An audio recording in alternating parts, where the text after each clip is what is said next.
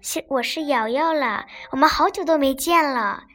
今天是一个特别 special day，你们能 guess 吗？要是你说今天是 Election Day, November eighth, two thousand sixteen，你就对啦。E Election Day 是选总统的日子，Vote for President。今天我想我要讲 politics。There are two people that are competing for president Donald Trump and Hillary Clinton. Hillary Clinton 是一个女孩，Donald Trump 是一个男孩，Hillary Clinton 是个 Democratic，Donald Trump 是个 Republican。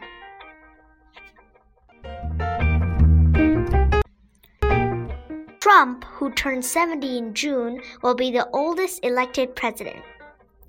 Clinton, who turns 69 next month, will be slightly younger but the same same age as President Ronald Reagan when he took office if she were elected.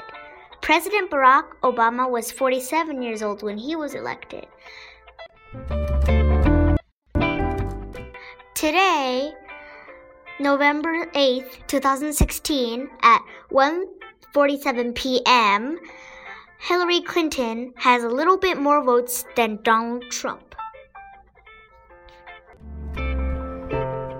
All the results by, by the end of today, so don't worry. Our first topic is the, on the issue of education.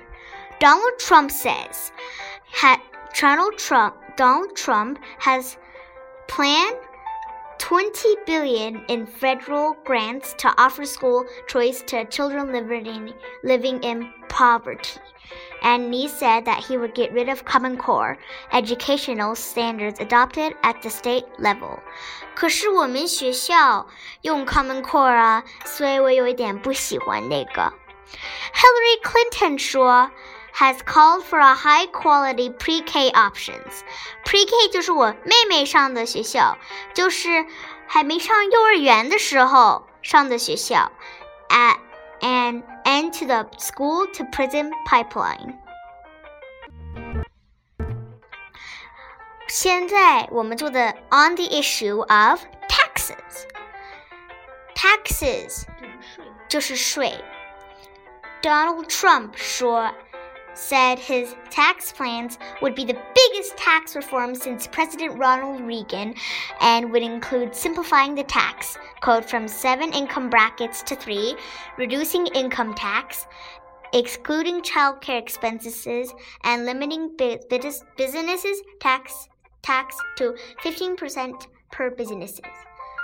Hillary Clinton has said that she would impose a fair share surcharge on millionaires and billionaires. 他们就是有很多钱的人。And simplify taxes for small businesses and help the middle class. 我妈妈会很喜欢那个的。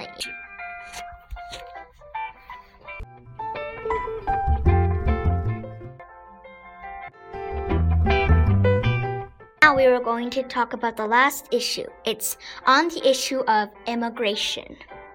Immigration 就是移民。移民。Donald Trump 说，has proposed a physical wall that would protect America's southern border with Mexico。所以那个他想要那样，因为很多 Mexican 从那儿跨过来就进 America 了，所以他想要 build 一个很高的 wall，所以他们就不能跨过来了。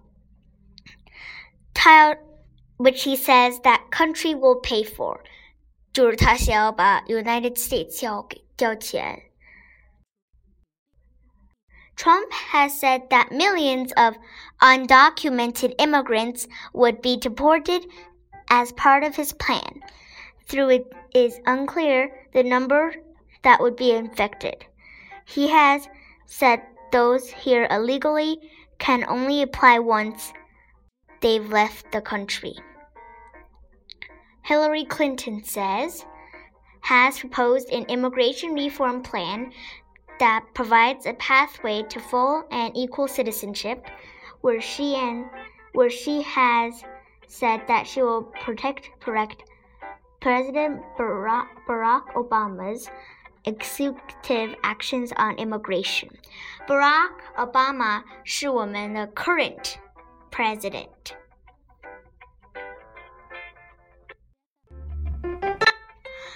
That's all for today. Oh, 再说，我都八岁喽，拜拜。